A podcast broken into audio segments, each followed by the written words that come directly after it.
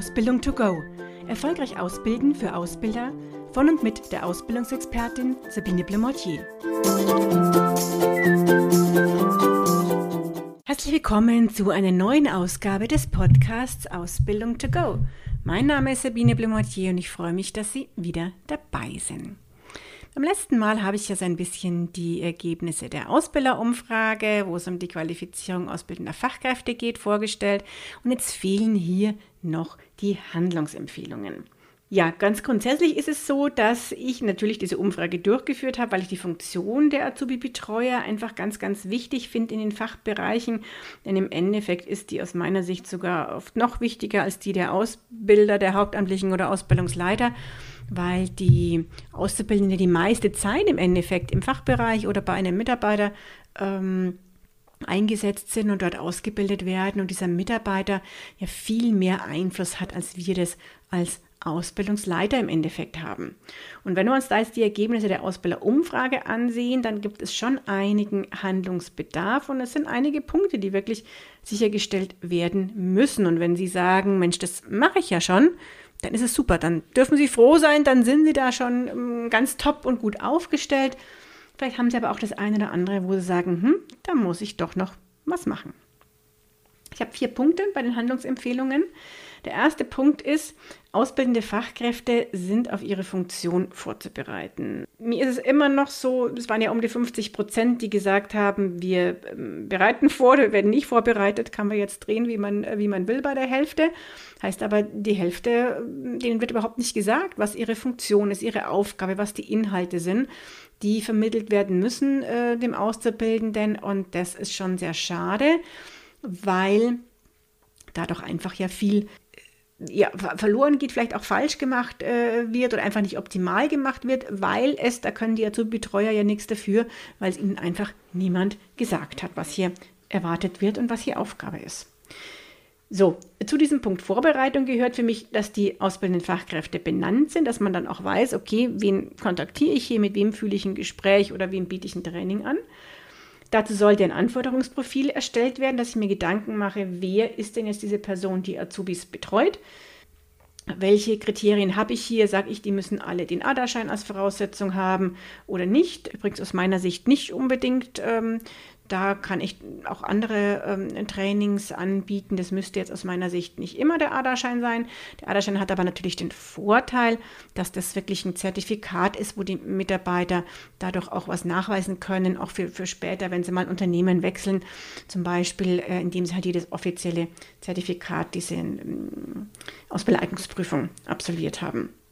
So, das heißt, überlegen Sie sich, wer, was sollen diese Mitarbeiter mitbringen an Kompetenzen, vielleicht auch ähm, einen guten Umgang mit, mit Jugendlichen, gerne Wissen weitergeben. Solche Dinge sind natürlich hier auch relevant. Oder auch, dass zum Beispiel die Werte des Unternehmens von diesen Mitarbeitern sehr gut ähm, gelebt werden und dadurch diese Mitarbeiter auch die Werte wieder gut an Azubis weitergeben können. Auch sowas könnte zum Beispiel in einem Anforderungsprofil drinstehen. Die Aufgaben der Azubi-Betreuer sind auf alle Fälle aus meiner Sicht schriftlich festzulegen und mit den Azubi-Betreuern zu besprechen. Das heißt, ihnen zu sagen und durchzugehen, wo sie nochmal Fragen stellen können. Wie läuft denn was? Was ist meine Aufgabe und was nicht? Zur weiteren Vorbereitung, natürlich, das kann in einem persönlichen Gespräch ähm, zwischen Ausbilder und Azubi-Betreuer gestehen, passieren, diese Vorbereitung. Sie können Informationsunterlagen, Infoblätter, Trainings, Workshops anbieten oder eben auch diese Ausbildereignungsprüfung. So, und wenn wir jetzt zu den regelmäßigen Qualifizierungsmaßnahmen kommen, also die Vorbereitung ist abgeschlossen, dann ist es so, dass hier schon auf alle Fälle diese Maßnahmen äh, im Sinne von Trainings angeboten werden sollten zur Unterstützung. Und ja, hier ist das Präsenztraining bei vielen immer noch das Mittel der Wahl, was auch völlig in Ordnung ist. Ich finde aber, man sollte weiter, auch nach Corona, die neuen Formate nicht vergessen und nicht denken, ach, Live-Online-Trainings oder Live-Online-Webinare brauche ich nicht mehr, denn sie können eine sehr, sehr gute Ergänzung auch im Endeffekt sein. Es war ja auch gerade der Wunsch der Azubi-Betreuer, zum Beispiel Online-Kurs zum selbstständigen Lernen und Erarbeiten auch äh, zu besuchen. Das heißt, auch an sowas denken. Und es gibt ja mittlerweile auch Anbieter, die hier etwas sowas anbieten dann einfach hier auch an entsprechende Anbieter, wenn Denn auch auf meiner Homepage finden Sie dazu Informationen zu so einem Online-Kurs, den die, Aus den die Azubi-Betreuer selbstständig bearbeiten können. Blended Learning Konzepte ist so eine Kombination aus Präsenztraining und Online-Formaten äh, oder Online-Bausteinen sind an sich sehr gut vom Transfer her, waren jetzt von den Azubi-Betreuern nicht so toll gewünscht, ähm, also nicht so hoch gerankt und häufig genannt. Ich glaube, weil sie auch noch nicht so bekannt sind einfach diese Konzepte, aber bieten ja auch ganz viele Anbieter der Trainer hier an. Ich finde, eine Veranstaltung pro Jahr, so wie das bei der Umfrage genannt worden ist, zu wenig. Ich bin der Meinung, es sollten mindestens zwei Veranstaltungen, erstes halbe Jahr, zweites halbe Jahr hier angeboten werden für die ausbildenden Fachkräfte. Die Schwerpunkte der Themen wie Kommunikation, Beurteilungsgespräche, Motivation sind auf alle Fälle beizubehalten. Vergessen sollte man nicht das Thema Lehrmethoden, Konfliktmanagement oder auch Coaching. Das war jetzt so ein Wunsch auch der Azubi-Betreuer. Wenn Sie gerade bei kleineren Unternehmen vielleicht sagen, wir können dann nicht selber ähm, Kurse und Workshops anbieten, dann dürfen Sie aber ja auch gerne Ihre Azubi-Betreuer informieren, welche externen Anbieter es hier gibt, von der Kammer als auch der freien Industrie, so wie ich mich jetzt hier als Dienstleister dazu zählen würde. Gibt es ja eben viele, die hier Trainings anbieten und auch ein offenes ähm, Programm haben da einfach die Azubi-Betreuer informieren, wenn das möglich ist bei Ihnen, dass diese auch solche Seminare besuchen können. So, was haben wir hier noch? Zum weiteren Erfahrungsaustausch wünschen sich auch übrigens ähm, die Azubi-Betreuer Treffen. Das heißt einfach zum Austausch, dass man sich ab und zu trifft. Ähm, mal ein, ein, zwei Stunden Meeting, vielleicht ein Stammtisch. Das kann man ja auch entsprechend kombinieren äh, mit anderen Formaten, aber auch noch weitere Vorträge und Workshops. Checklisten haben mittlerweile viele, die dies noch nicht haben einfach dran denken, man kann den Azubi-Betreuern es auch leicht machen, sich hier vorzubereiten auf den Auszubildenden, indem man ihnen zum Beispiel Checklisten gibt, wo sie die wichtigen Punkte aufgeführt sind. Oder was mache ich am ersten Tag dann und während der Zeit? Was ist hier so mein Verantwortungsbereich? Geht auch in Form einer Checkliste. So, der dritte Punkt, die Möglichkeiten der Digitalisierung sind verstärkt zu nutzen. Habe ich jetzt auch schon äh, vorhin gerade viel gesagt, die digitalen Formate kommen bei den ausbildenden Fachkräften gut an, finde ich, sollten weiter angeboten werden, sind bisher bei der Vorbereitung der Betreuer noch gar nicht so genutzt.